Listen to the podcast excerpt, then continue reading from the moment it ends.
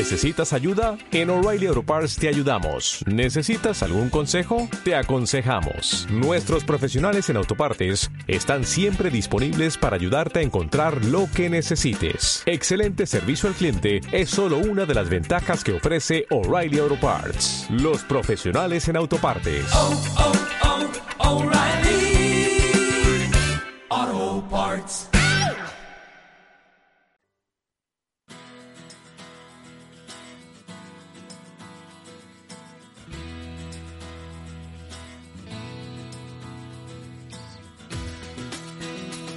Después del trabajo, After Work, con Eduardo Castillo, Capital Radio.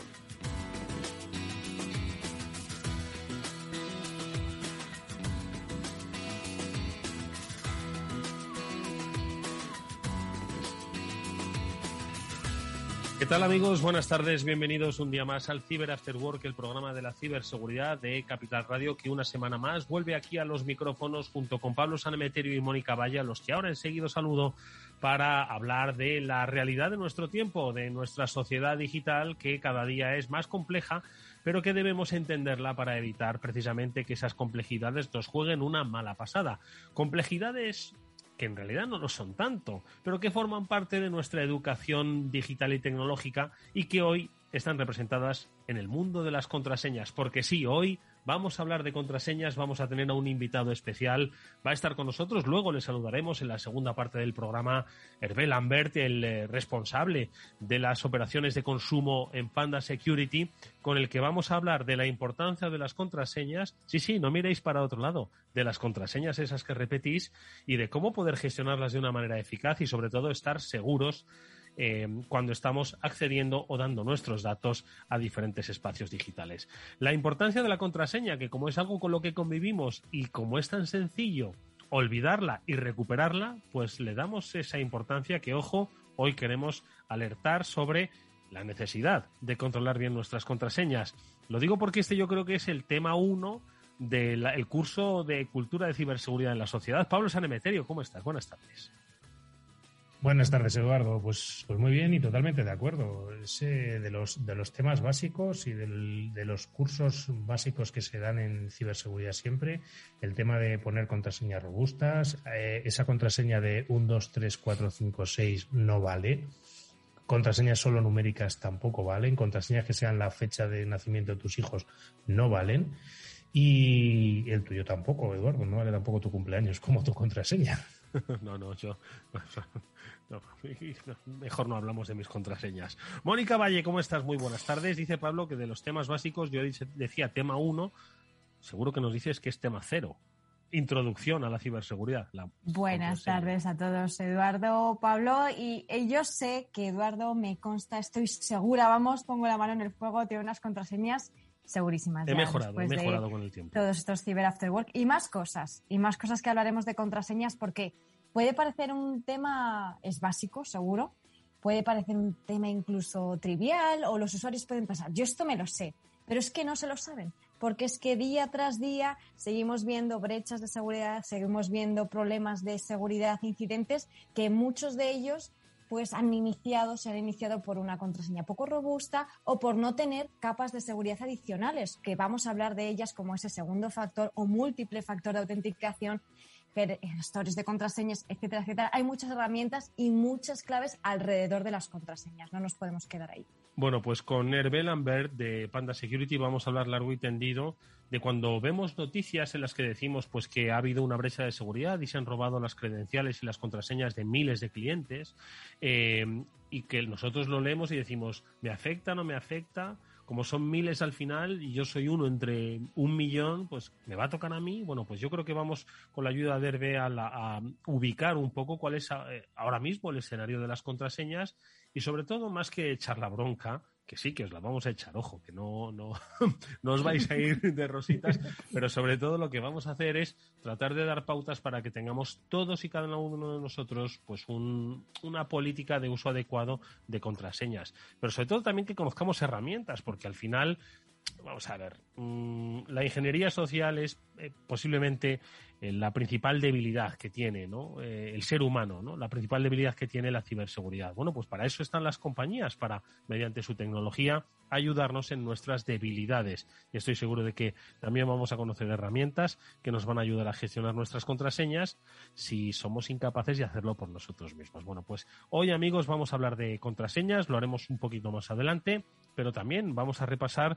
pues muchos otros aspectos de la ciberseguridad, que en este caso en forma de noticias vienen porque precisamente de lo que ha ocurrido es de lo que aprendemos para luego poner remedio con los especialistas que nos acompañan. Así que amigos, bienvenidos a este Cyber After Work. Está Néstor Betancor gestionando técnicamente el programa y ojo que hay muchas noticias muy interesantes que, insisto, lo que persiguen es aumentar nuestra cultura de ciberseguridad. Vamos con ellas.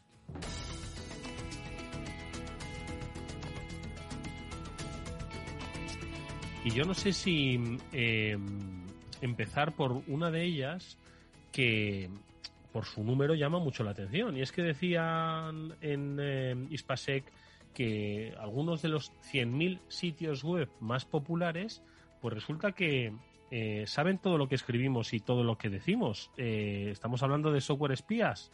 Luego, por cierto, que seguiremos hablando de software espías, que aunque para la opinión pública Pegasus ya no exista, el mundo de la ciberseguridad estoy seguro de que todavía sigue diciendo cosas. A ver, ¿qué es lo que ocurre que nos están espiando, Pablo? ¿Cómo es esto? Pues eh, esto viene de un estudio que se han hecho en tres universidades, la de Lovaina, la de Radboud y la de Lausanne, en la que han, han analizado eh, 100.000 de los sitios más importantes de Internet y lo que han descubierto es que unos cuantos, que al final cuando analizas 100.000 pues son unos cuantos miles, unos 1.800, eh, recopilaban información del correo electrónico, tú sabes ese formulario donde sueles empezar a rellenar datos. Imagínate que vas a reservar unas vacaciones y empiezas a poner Eduardo Castillo, correo electrónico, e Castillo, la, la, la. Pues en esos formularios, imagínate que por lo que sea dices, mira, me lo voy a pensar. Pensé que ibas a decir todo. Yo también estaba diciendo, para, Pablo, para, para. No, no, ahí está la parte de Contraseña, password. Contraseña de Eduardo, 1, 2, 3, 4. A ver, y entonces, en esos formularios, efectivamente. En esos formularios, imagínate que por lo que sea, dices, bueno, me lo voy a pensar, voy a esperar un par de días más y no reservo todavía las vacaciones. No le doy al botón de enviar, que es donde piensas que se manda esa información al sitio web. No, esto lo que han detectado es que se han programado esos formularios para que en el momento en el que terminas de completar el correo electrónico y saltas al siguiente campo, Sí, es cuando se está llevando la información al sitio web. Es decir, no cuando tú le das al botón de enviar sí. o hacer la O reserva. sea, cuando crees que dices, me arrepiento, me voy, lo has rellenado todo, que me ha pasado en más de una ocasión, muchos de esos sitios ya se han quedado con mis datos. ya se han quedado con tus datos. Antes de que les des al enviar, ellos ya se lo han quedado. Y eso es lo que han descubierto, que unos mm, entre mm, 2.000 y 3.000 sitios tenían este tipo de prácticas. Y claro, pues es un poco lo que denunciaban, porque evidentemente es un tema de, privacidad, porque en el fondo tú cuando estás rellenando un formulario no esperas que ese formulario esté mandando los datos según lo estás enviando. Lo que esperas es que cuando yo le doy a enviar es cuando realmente se los, se los lleve. Y han sacado una, una aplicación que se llama Leak Inspector, que es una extensión que se mete dentro de tu navegador para eh, prevenir este tipo de fugas o sobre todo alertarte cuando se estén, se estén dando, para que lo tengas en cuenta en ese sitio y digas, pues igual aquí ya no quiero comprar. ¿Qué te parece, Mónica? Eh, interesante, sin Hombre, duda. interesantísimo. O sea, yo Sí. me acabo de quedar Sí, alucinado. sí, sí. Esto ya se dijo de, de Facebook, que bueno, Facebook está metido por aquí, como no, siempre tiene que estar metiendo la pata cuando se trata de, de datos. También se decía esto, ¿no? Que cuando tú ibas a enviar algún mensaje o eh, estabas poniendo a información en alguno de, de los múltiples lugares donde puedes introducir búsquedas o lo que sea, pues esa información, aunque no dieses a enviar, se quedaba también en los servidores. Aquí em, lo que comentan también es que son técnicas de marketing, ¿no? Que, bueno, dicen que esas web no lo saben o no podían saberlo porque son, digamos, las empresas de marketing que están detrás de, de esos formularios o de esos sistemas, esas herramientas, los que recogían la información. Y, bueno, pues eh, Meta, en este caso que es la matriz de Facebook, TikTok, y otras empresas que utilizan estos eh, rastreadores de marketing son los que han recogido estos datos que utilizan pues para vendernos o para conseguir que compremos productos y servicios en internet pues con esos anuncios personalizados de los que siempre hablamos y, todos los usuarios hablan constantemente de oye es que estoy hablando de no sé qué con mis amigos y, y me aparece al día siguiente o a las dos horas un anuncio bueno pues porque a lo mejor también hemos introducido mucha información que incluso sin darle a enviar pues está ahí reflejada en nuestro historial digital. Bueno, pues ojo porque esto eh, al final la normativa lo que quiere hacer es proteger al ciudadano, proteger sus datos y sobre todo que haya transparencia en las prácticas eh, que realizan los sitios web. Y es que las multas por muchas cosas pueden ser muy elevadas. En esta ocasión no ha sido por tener una mala política de datos, sino una mala política de ciberseguridad, que si no que se lo digan a una compañía que ha recibido un millón de dólares por, eh, de multa por gestionar malamente, como diríamos, un ransomware porque su plan de contingencia pues no era suficiente. ¿Qué es lo que ha pasado? ¿Quién se ha llevado el, el premio gordo? ¿Te acuerdas de una compañía que hemos estado hablando mucho que supuso ah. un corte en el suministro de, de combustible en la costa este, Colonial Pipelines. Hmm. Los estadounidenses se acuerdan seguro después de haber estado haciendo cola en las gasolineras. Exacto. Pues esa compañía ha sido la que se ha llevado el, premio por haber tenido una mala gestión de seguridad, sobre todo por el, problema que desató. Sabemos que fue por una credencial, fíjate que hablábamos de contraseñas. Pues mira, hmm. una credencial de una VPN que no tenían controlada, que tenían antigua y que se había filtrado, fue el origen por el cual les, les entró, les, les desplegaron un ransomware que hizo que entre el 6 y el 7 de mayo de 2021 pues tuvieran un ciberataque que parara el suministro de, combustible. Ten en cuenta que esta, este, esta compañía llega a mandar el 45% del combustible que es consumido en la costa este de Estados Unidos desde Texas. Con lo cual, por esa mala planificación es por la que les entraría esta, esta multa. Hmm. Una infraestructura crítica que, bueno, todas las empresas, lógicamente, administraciones tienen que cuidar mucho su seguridad y ciberseguridad, pero en este caso, claro, pues puedes provocar un verdadero, un verdadero problema a nivel nacional, como de hecho es lo que ocurrió. Y en su momento, de hecho, por ese ransomware pagaron dinero, pagaron más de 4 millones de dólares por el rescate de ellos no han recuperado apenas dos millones y encima se suma esta, esta multa que seguramente tendrán que pagar.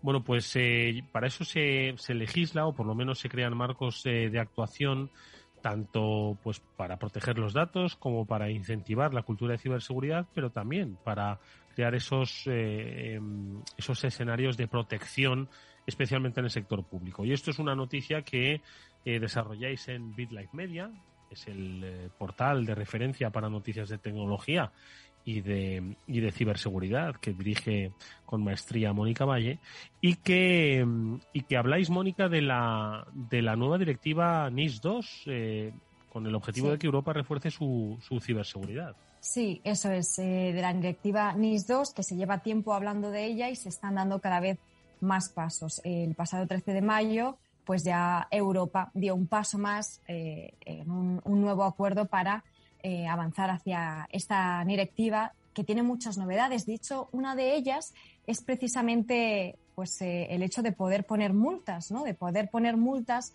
a las empresas que no apliquen bien pues todas las normativas de ciberseguridad, porque al final esta directiva lo que quiere conseguir es reforzar eh, la seguridad de las empresas para que puedan tener, digamos, eh, una, eh, una base ¿no? de cómo evaluar sus riesgos de ciberseguridad, establecer planes de respuesta, que tengan que notificar si sufren un ciberataque y, de hecho, si no tienen esta protección, si no cumplen con esta normativa, puede conllevar sanciones económicas que pueden llegar hasta el 2% de la facturación global de una empresa. Un 2% es una barbaridad. Estamos hablando de, grandes corporaciones, ¿no? Así que imaginemos un millón de euros, es que se queda en nada en comparación con esto. Bueno, ocurre lo mismo, algo parecido con la, eh, con el Reglamento General de Protección de Datos, que también puede llegar al 4%, bueno, luego ya sabemos que las sanciones no llegan a tanto, pero eh, ahí está.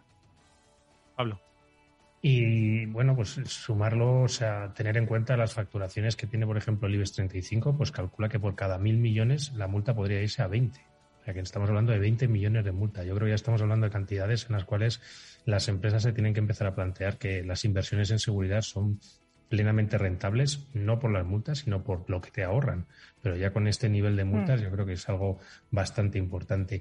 Y otro punto a destacar, que destacaría de esta normativa, es que eh, debería notificarse en las siguientes 24 horas del conocimiento que estás sufriendo un ciberataque. Tienes que notificar que lo estás sufriendo y presentar un informe completo antes de 72 horas. Con lo cual, son unos eh, marcos temporales bastante ajustados para, para ir respondiendo y para ir diciendo qué es lo que te está pasando.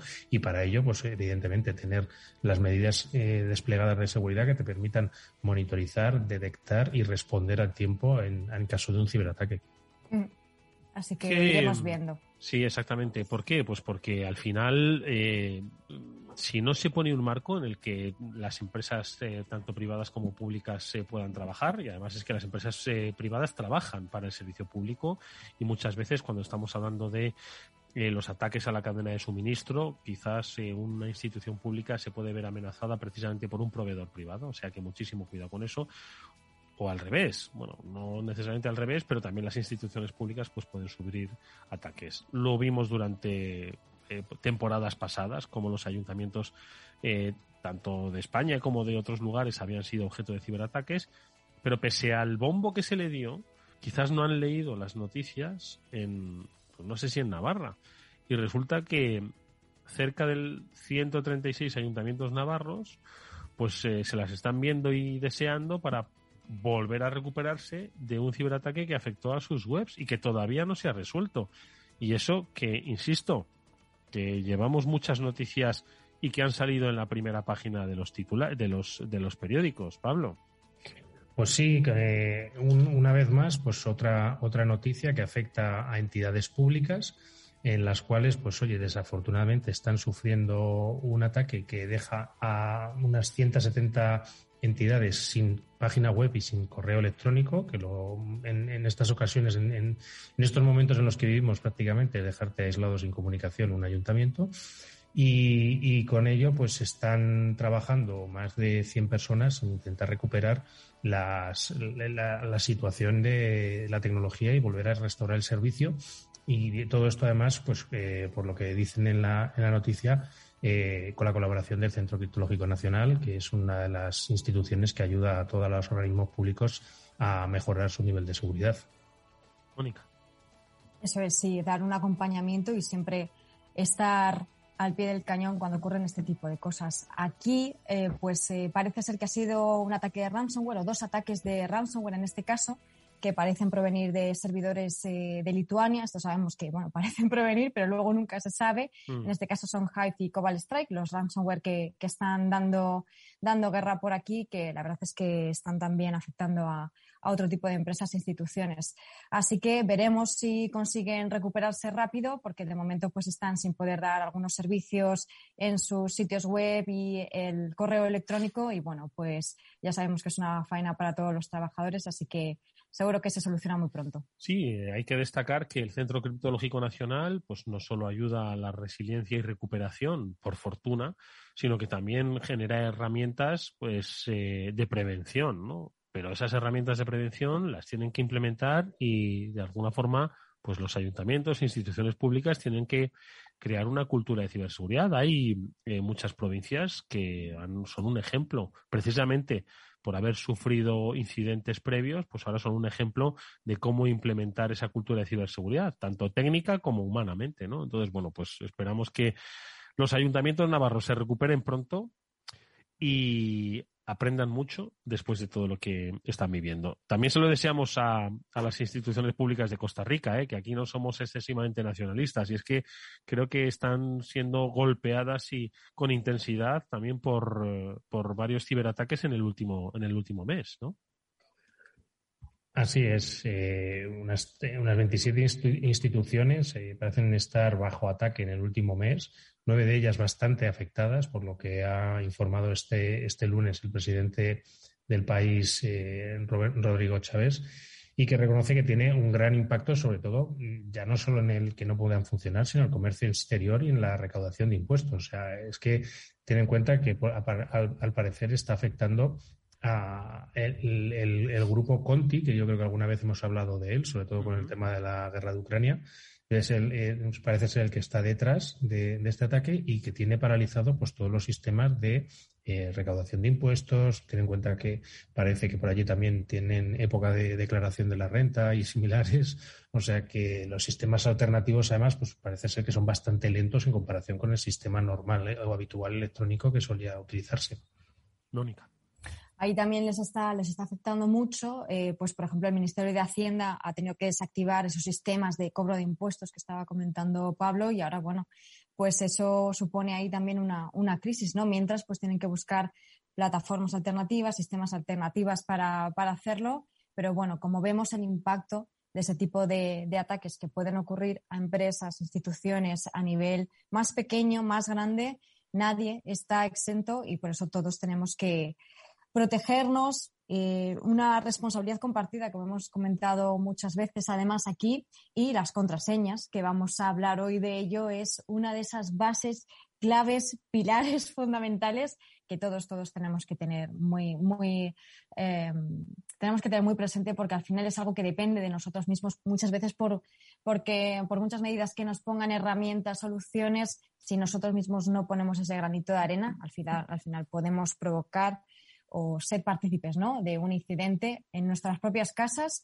o en, nuestras empresas o, allá donde estemos. Bueno, pues vamos eh, ahora enseguida. Vamos a saludar a nuestro invitado, a Hervé Lambert, Global Consumer Operations Manager de Panda Security, con el que vamos a hablar largo y tendido de contraseñas. Pero antes, un breve recordatorio que Pablo estuvo la semana pasada compartiendo conocimiento en los sintomáticos. Seguro que dijo cosas muy interesantes y escuchó otras tantas. En un par de minutos nos, los, eh, nos lo comentas, ¿te parece? Venga, vamos a escuchar esa sintonía para hablar de osintomáticos. A mí lo digo porque muchas veces Pablo y yo discutimos, bueno, no discutimos, jamás discutimos, todo lo contrario, nos reímos y mucho. Eh, pero hablamos de que los IN, ¿no? La búsqueda en fuentes abiertas, dice, eso es periodismo, ¿no? Al final, o sea, periodismo se trata de investigar, ¿no? Y, entonces por eso me, llama mucho la atención este, este encuentro en el que participaste, Pablo, y del que pudimos hablar brevemente la pasada semana, ¿no? Así es, y, no, no, no, discutimos, conversamos, intercambiamos opiniones, que nos lo pasamos muy bien y, nos divertimos mucho. Y, simplemente, pues bueno, eh, fue un evento que fue la primera vez eh, que había, yo creo que un evento físico de, de, esta temática de OSIN. Ha habido otras conferencias que no han sido virtuales, quizás también por el tema de la pandemia. Y la verdad es que es un evento al que le auguro un gran futuro, porque tuvo mucha acogida, eh, hubo charlas muy potentes y gente muy, muy interesante. Y además, precisamente de esto que hablabas, entre el público había gente de Radio Televisión Española preguntando precisamente, porque una de las ponencias que hubo, no la mía, les estaba comentando pues todos esos deepfakes y estas noticias falsas que muchas veces se cuelan en televisión, como pues determinadas imágenes también en prensa, analizando determinadas imágenes, determinados vídeos, demostraba pues oye que la noticia era falsa o que, en la noticia se había se les había colado imágenes de tres o cuatro años hacia atrás, etcétera. Y precisamente la gente de Radio Televisión Española preguntaba, pues hoy cómo lo había hecho, qué es lo que había que tener en cuenta, etcétera. O sea que bastante interés en, ese sentido. Y por mi parte, pues bueno, yo estuve hablando un poco de, dos técnicas o de dos mm, áreas, de, yo creo, de, la técnica un poco de, informática que van a ayudar mucho al, al tema de OSIN, porque OSIN, digamos, Dentro del ciclo de inteligencia hay cuatro o cinco fases. La primera es identificar qué es lo que quieres saber. La segunda es recabar mucha información, muchos datos. Luego es procesarlos y una vez procesados generas un informe y se distribuye ese informe. ¿no? Pues en estas fases, digamos que la parte inicial de definir el objetivo está más o menos lograda. Si es el cliente o la, o la persona que quiera obtener esa información, lo tiene claro qué es lo que quiere saber.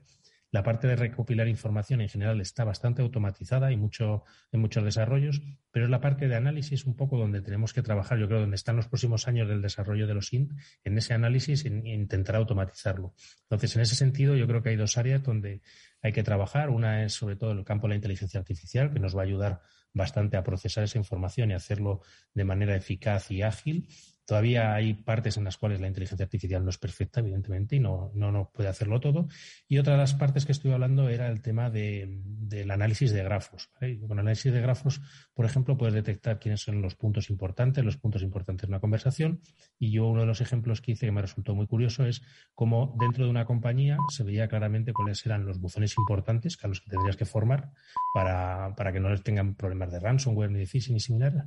Y se diferenciaban muy bien dos o tres comunidades. Una de atención al público, claramente donde estaba todo el tema de relación con los clientes, y arriba había como dos áreas, digamos, de la parte de, de la empresa interna y se veía, pues, yo como conocía la empresa, pues había que había habido una administración anterior y una administración nueva. Entonces se veía muy claramente dentro de ese grafo y dentro de esas comunidades dónde estaba la administración nueva y la administración antigua.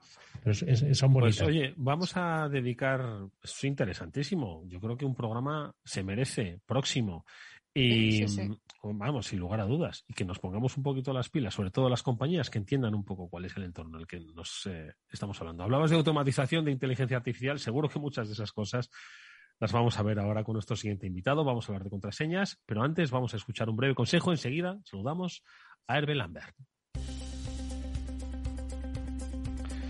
Si inviertes en bolsa, esto te va a interesar. XTB tiene la mejor tarifa para comprar y vender acciones y ETFs, cero comisiones hasta 100.000 euros de nominal. Si inviertes en bolsa o quieres empezar más sencillo e imposible, entras en xtb.es, abres una cuenta online y en menos de 15 minutos compras y vendes acciones con cero comisiones. La atención al cliente va a estar en castellano y está disponible las 24 horas al día.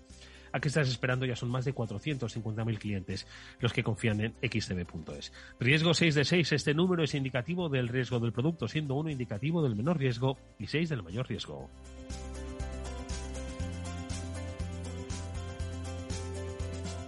After Work con Eduardo Castillo. ¿Qué es ir más allá? Con Arval podrás llegar donde te propongas de la forma más sostenible y desplazarte como y cuando necesites con una oferta de renting sostenible, segura y conectada. Y preocuparte solo de conducir porque nosotros nos ocupamos del resto. Arval, la transición energética arranca aquí. Más información en arval.es. ¿Necesitas saber el valor de tu empresa o una evaluación de su sostenibilidad? ¿Necesitas un informe reconocido, solvente y de calidad para negociar con eficacia una compra o venta? ¿Lo necesitas para acreditar su valor o sostenibilidad ante terceros? ST Sociedad de Tasación, entidad homologada por el Banco de España, es tu mejor opción. Visítanos en stvaloratuempresa.es o llámanos al 91 436 0205. Finanbest, ganadores del premio del diario Expansión a la cartera de fondos de inversión más rentable en 2021 en categoría conservadora. Finanbest, cinco estrellas Morningstar para nuestro plan de renta fija mixta. Finanbest, gestor automatizado líder en rentabilidad por tercer año consecutivo. Finanbest, tú ganas.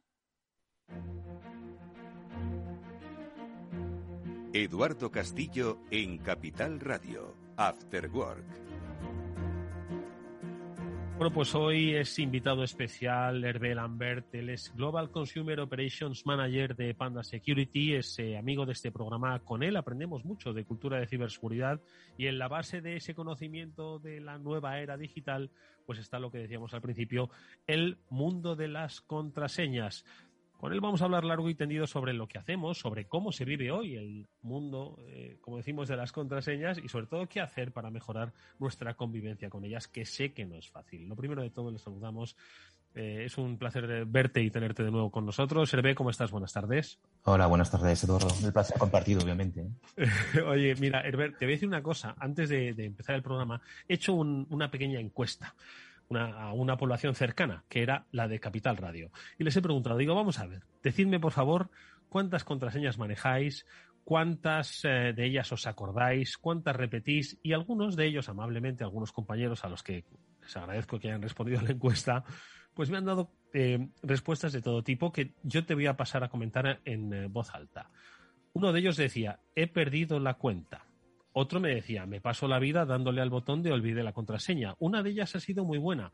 Dice, empecé hace años una hoja de Excel y ya voy por la fila 438.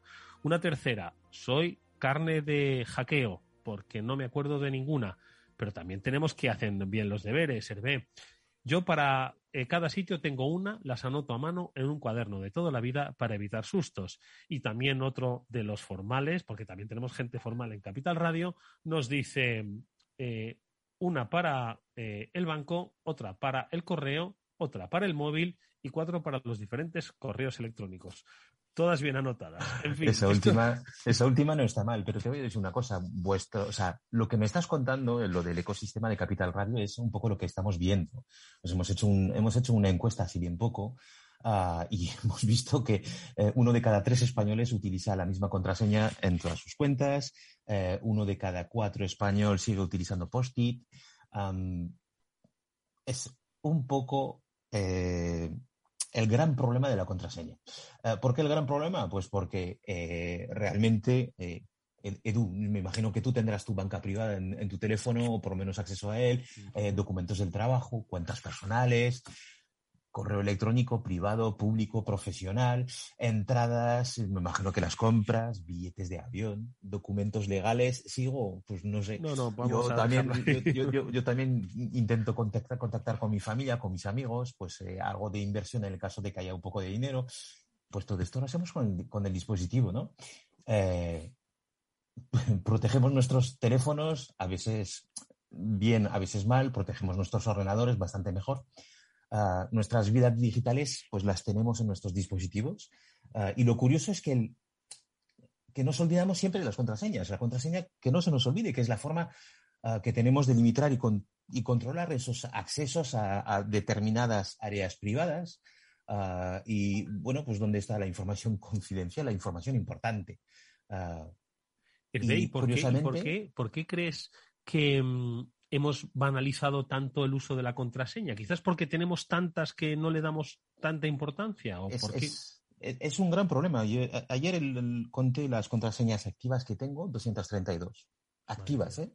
232. Evidentemente es, eh, tienes el primer problema. Tienes un volumen de contraseñas brutales eh, y tienes otro problema. Decías que eh, alguien había perdido la cuenta y otro que tenía un libro, una hoja Excel con 400 contraseñas. Pero es que el problema no es, no es solo ese, es cuántas veces a lo largo del día tenemos que loguearnos en un sitio, en un, en un portal. Eh, es, es brutal, es brutal. Eh, entonces, evidentemente, pues, pues somos humanos y cometemos muchísimos errores. Y además nos encanta cometer errores eh, hasta, que, hasta que el error pues, tiene una consecuencia grave. Entonces, cuando empezamos a dar, detectar el problema, darle una solución y sobre todo pues, a concienciarnos a nosotros y a todos los que están alrededor nuestro. Eh, yo, ¿qué quieres que te diga? En cuestión de seguridad, la contraseña es la llave de la casa, es la llave de, eh, de la caja del banco, de la caja fuerte, es la llave de, de la bicicleta, es la llave de los candados, de todo. Y evidentemente, en ningún sitio eh, hay una única llave para abrir todas estas puertas o todas estas cajas. No. Sin embargo, pues hay muchos usuarios que siguen utilizando un 2, 3, 4, 5, 6. Sigue siendo la contraseña más utilizada en el mundo. Es curioso. Eh, pues igual tenemos que aplicarnos un poco el cuento de, de ser ciberresistentes y ciberconsecuentes y tratar de, de hacer las cosas bien. ¿Qué quiere decir hacer las cosas bien? Pues quiere decir eh, pues que una, una contraseña fuerte, mira, vamos a romper mitos. Una contraseña fuerte no sirve para varias cuentas. Pues es verdad, eh, efectivamente que no sirve. Hay brechas de datos, eh, hay empresas que tienen muchas contraseñas nuestras y esas empresas a veces pues eh, sufren pérdidas de datos, sufren hackeos, sufren craqueos, sufren muchas cosas y estas, estas contraseñas pues de repente aparecen en la dark web. Por cierto, en Panda tenemos un producto que se llama Dark Web Scanner que nos permite comprobar gratuitamente eh, si, bueno, a través de nuestra dirección de correo aparece algún dato eh, o alguna contraseña eh, que tenga una relación con nosotros. ¿vale? Es un servicio gratuito que está disponible en, en el, en el MyPanda de Panda Security Mm. y bueno, pues que invita a los usuarios por lo menos a escanear de vez en cuando la dark web. eh, solo tienen que meter su dirección de correo, todo lo demás lo hacemos nosotros.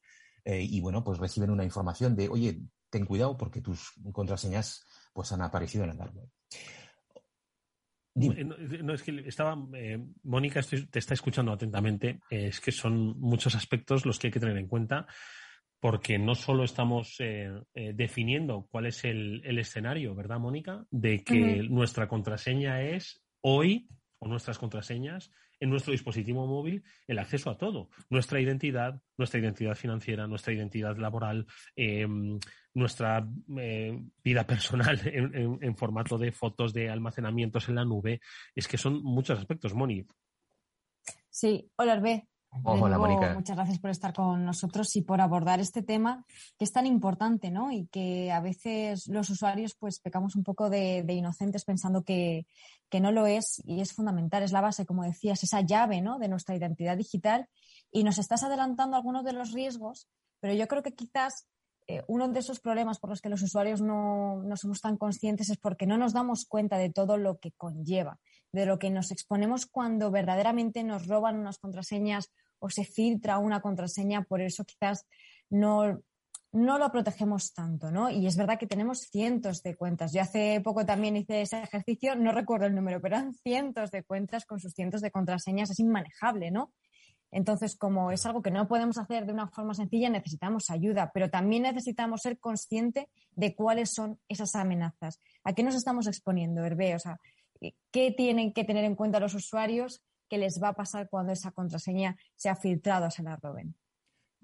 Pues eh, es muy fácil. Eh, y te voy a ir a un, te, voy a un caso muy específico, Mónica. Si pierdes tu contraseña o si te roban tu contraseña de tu correo electrónico, eh, te roban absolutamente todo. Absolutamente todo. ¿Por qué? Pues porque hacen un recordatorio. Una vez que han cambiado, bueno, han accedido a tu cuenta de correo electrónico, cambian las claves, las claves son suyas, tú no puedes acceder, a, pesar de ser el dueño original, originario de, la contraseña.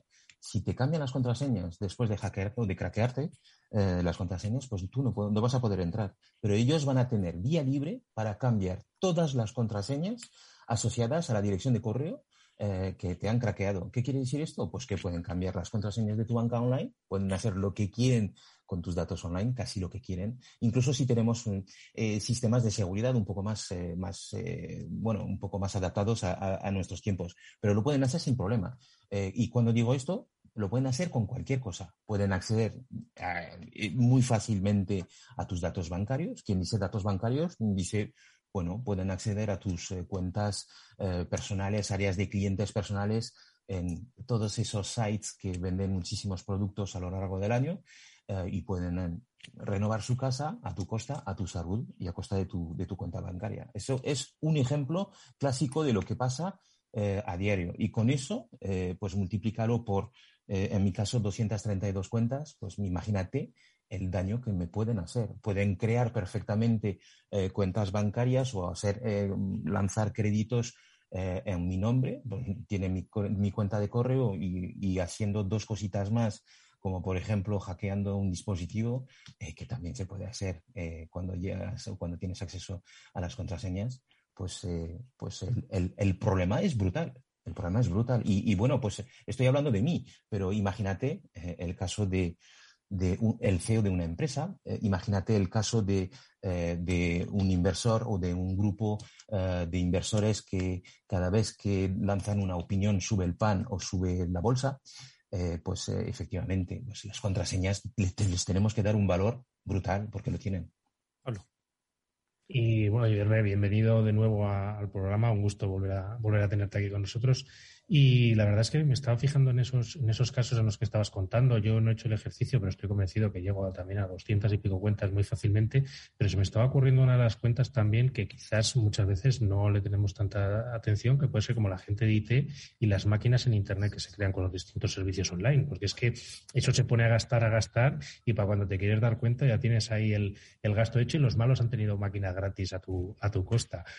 Esto un poco lo que me, lo que me lleva a pensar es también. Eh, ¿Qué usos inadecuados y cómo corregimos eh, o cómo podemos corregir esos usos inadecuados de las contraseñas? Quizás a veces que nos simplificamos demasiado e intentamos repetirlas o cosas parecidas, ¿no, Hervé? Sí, sí, sí. sí. Eh, usos inadecuados, pues, hombre, eh, hay, hay, muchos. primero, cuando tienes un router, cuando te llega un router nuevo a casa, probablemente, bueno, antiguamente yo soy de la vieja escuela, pero admin admin era lo típico que encontrábamos, ¿no? Eh, mi padre se ha gastado una fortuna en instalar la domótica y la robótica de casa, ¿vale? Me dijo, encantado, vino a mi casa, eh, me dijo, mira, mira lo que puedo hacer a distancia, de forma remota. Le digo, oh, fantástico, papá. Oye, ¿has cambiado la clave?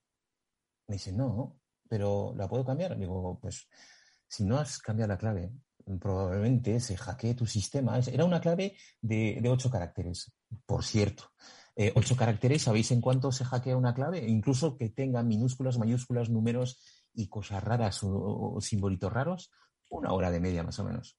Con 13 años, hace 7 años, mi hijo, el pequeño, hackeó la wifi del vecino, buscando, esnifando y, sacando de a través de una tutorial de internet eh, y de dos programas y hackeo y encuentro la clave de la wifi, creo que tardo 35 minutos con un programita. ¿vale? Eh, entonces, jo, pues yo creo que, yo creo que, pues yo creo que te he contestado, que, tenemos, o sea, compramos sistemas fantásticos, eh, tecnología increíble, pero es que luego se nos olvida lo más, lo más básico, la contraseña. Pero Hervé, claro, eh, mira, eh, hay mucha gente que nos estará escuchando y dice, vale, voy a hacerle caso a Hervé y voy a dejar ya de utilizar un 2, 3, 4, 5, 6, QWERTY o la fecha de mi cumpleaños. Entonces voy a poner una compleja, un asterisco por aquí, una mayúscula por allá y además y de 10 líneas, ¿no? Entonces, eso me asegura que yo esté un poco seguro, porque al final, imagínate que de repente, por, como decías, por muy robusta que sea, acaba en un banco de datos robado y, tiene la misma funcionalidad que un 2, 3, 4, 5, 6. ¿no? Entonces, ¿qué es lo que podemos hacer para estar un poco más seguros? Podemos hacer muchas cosas. Primero, y vamos a romper otro mito. La clave es súper compleja. Em, yo no confío en ella. ¿vale? Eh, yo creo que hay, hay cosas que hacer. Primero, eh, una clave larga eh, es una clave que se tarda un poquito más en, en hackearlo, en craquear. Pone dificultad al malo. Efectivamente. Entonces, la primera dificultad que le vamos a hacer es crear claves que no tengan ninguna relación con nosotros directamente. Es decir, Hervé Lambert, 1982, pues no, no. 1982 es mi cumpleaños, es mi nombre y mi apellido. Eso no es una clave fuerte. Pero, por ejemplo, me gustan la tortuga beluga, eh, y si delante de me gustan las tortugas beluga pongo un 4 y si al final pongo una exclamación, eh, ya empezamos a tener una clave interesante. Mm. Si además de esto ponemos una, mayúscula al principio de cada, de, cada, palabra, ya tenemos una clave interesante. ¿Vale? Eh, mm, me gustan los tacos, hacemos exactamente lo mismo. No me gustan las pizzas, porque a todo el mundo le gustan las pizzas. O sea, otra cosa que tenemos que tener cuidado. no, pero lo, que quiero decir es que podemos poner complejidad, ¿vale? Otra cosa, hay sistemas informáticos que se llaman eh, gestores de contraseñas que vienen muy, muy, muy bien para hacer tres cosas. Uno, para crear claves eh, dignas de ese nombre, ¿vale? Para eh, almacenar la información, todas las credenciales, de una forma segura y además sincronizando, sincronizando dicha información en todos los dispositivos. Y sé que vosotros, sobre todo Pablo, por ejemplo, me va a decir, uy, no, no, no, no, no, no podemos tener nada en la nube. Hombre, podemos tener cosas en la nube, podemos tener cosas, pero tenemos que tener una clave maestra, esa clave que permite que pueda acceder a toda la información que tenga en mi, en mi gestor de claves, pues que sea una clave muy fuerte, muy potente, bastante larga, bastante robusta, Ah, y esa clave me permite acceder a todos los servicios. Por cierto, esa clave maestra no está en la nube, Pablo, está aquí. Eh, el único sitio donde está, está aquí.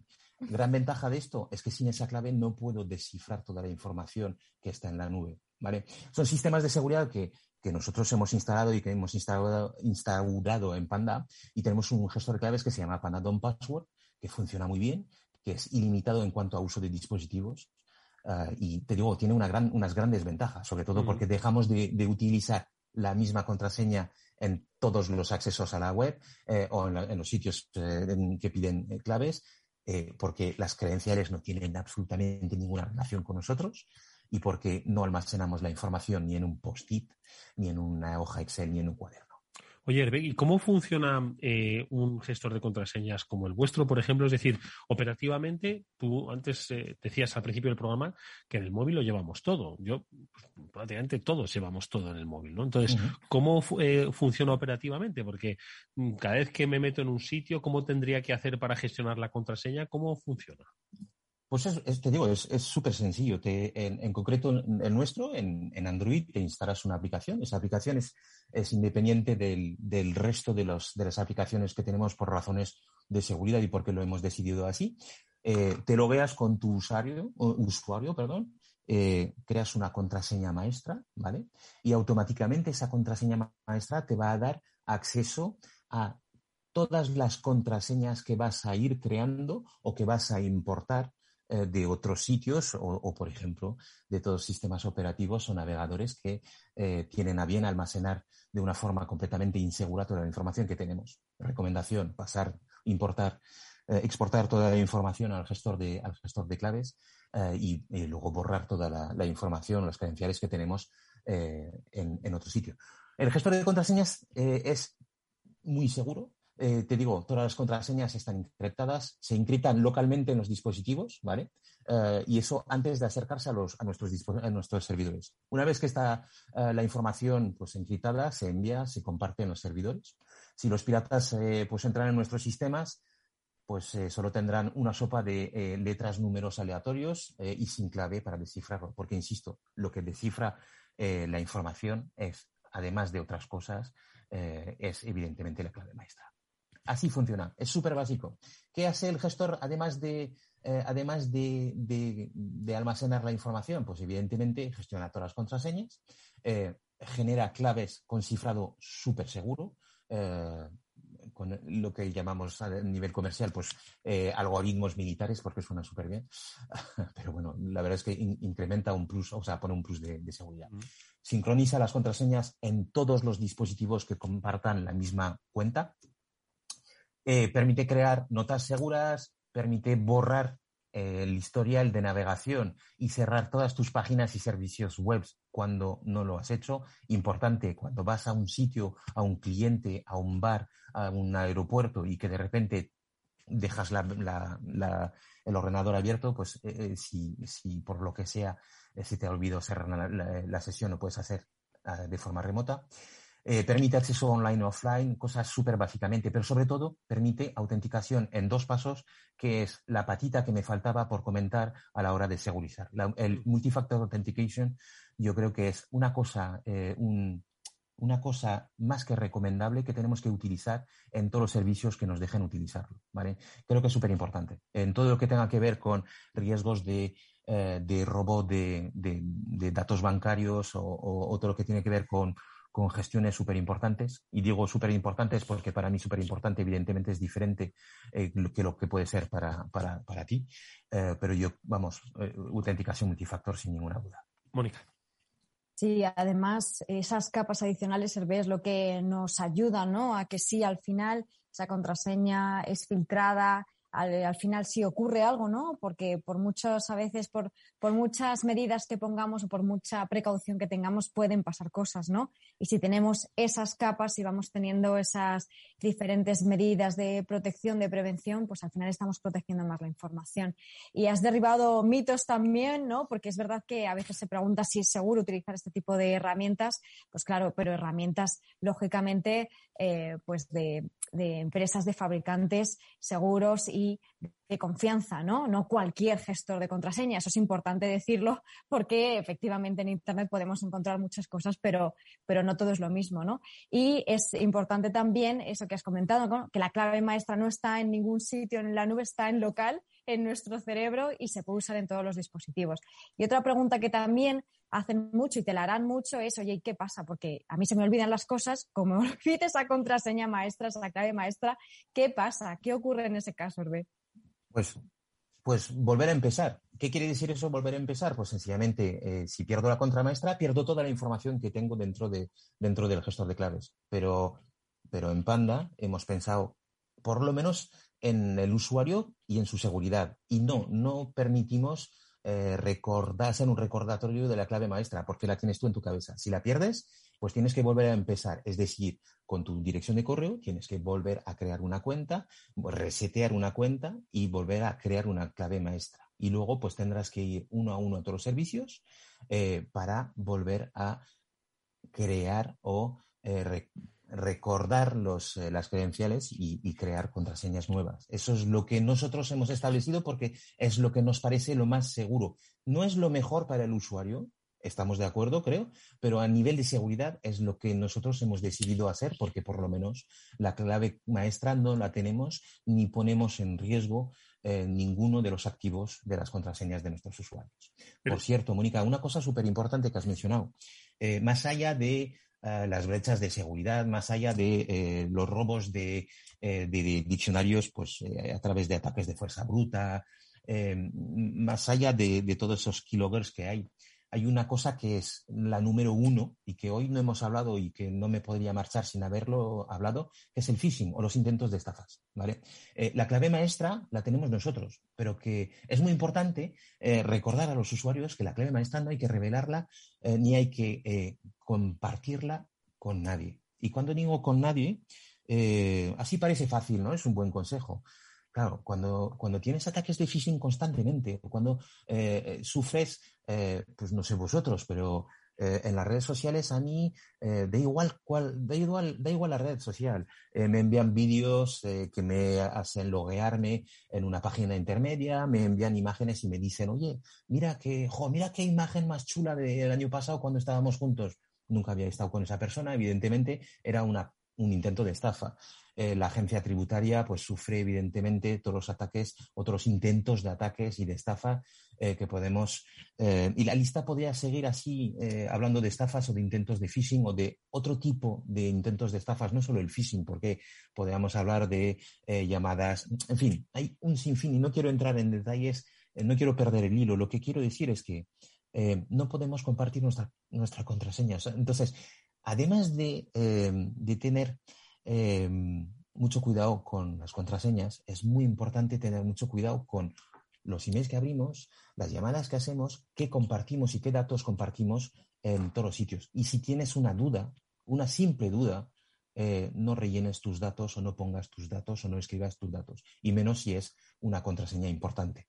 Cultura del, de la ciberresistencia, además con un poco de paranoísmo a nivel de usuario doméstico, es muy importante.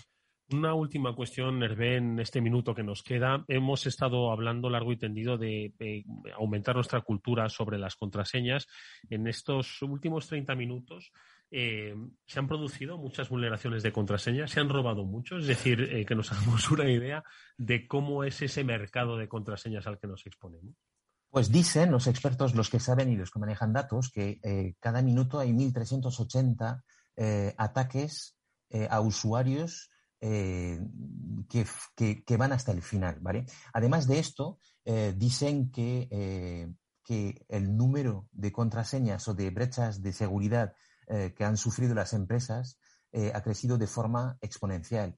Se comentaba que había 130.000 envíos de intentos de estafa al minuto no sé si esos datos, esos datos son todavía válidos. Creo que ah, se pueden, podemos pensar que se han incrementado este, estos tipos de ataques, eh, pero, pero por lo menos, Eduardo, contestarte que, el ciberdelincuente, el cibercriminal no para de atacar. No para de atacar. Y, hay tipos de, ciberdelincuentes, mm. y eso lo sabréis mejor que yo, que son de guantes finos, que atacan a empresas mm. muy potentes, y luego hay eh, ciberdelincuentes que son un poco menos finos, pero que atacan en volumen y que quieren datos. Pues hoy yo creo que decía al principio del programa que íbamos a echar la bronca. No, creo que hemos sido muy didácticos y creo que lo hemos hecho eh, muy bien con la ayuda